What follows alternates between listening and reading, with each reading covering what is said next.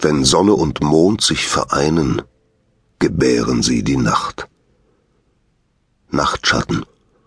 Kein Mond, und die Finsternis liegt über den Welten.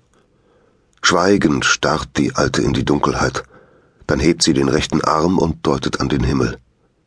Im Osten der Nacht ist ein bläulich flackernder Lichtpunkt aufgegangen, Lokabrenner, der Hundsstern. Als sie spricht, ist ihre Stimme nicht mehr als ein Flüstern. Geh, Sterblicher, verlasse den Hügel. Dies hier ist kein Ort für Menschen in der Mitwinternacht. Thor hat die Stürme freigelassen, die Götter reiten, es rennt der Wolf. Ich fürchte mich nicht, Seherin. Heute bin ich gekommen, um vom Schicksal Asgards zu hören.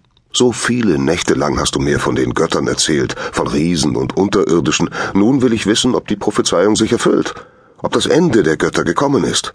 Denn dann ist auch meine Welt in Gefahr. Die Wölfer bewegt sich nicht und die Vogelfedern an ihrem Mantel zittern im Nachtwind. Das Wissen um die Zukunft ist eine Last. Es ist den Unsterblichen vorbehalten. Du kannst das Schicksal nicht ändern. Und es ist gefährlich, danach zu fragen, was sein wird. Jetzt geh endlich. Die Neumondnacht ist keine Zeit für Geschichten. Ich bleibe Seherin, ich fürchte mich nicht. Nun, erzähle vom Schicksal der Götter. Beschwöre die Geister Niflheims.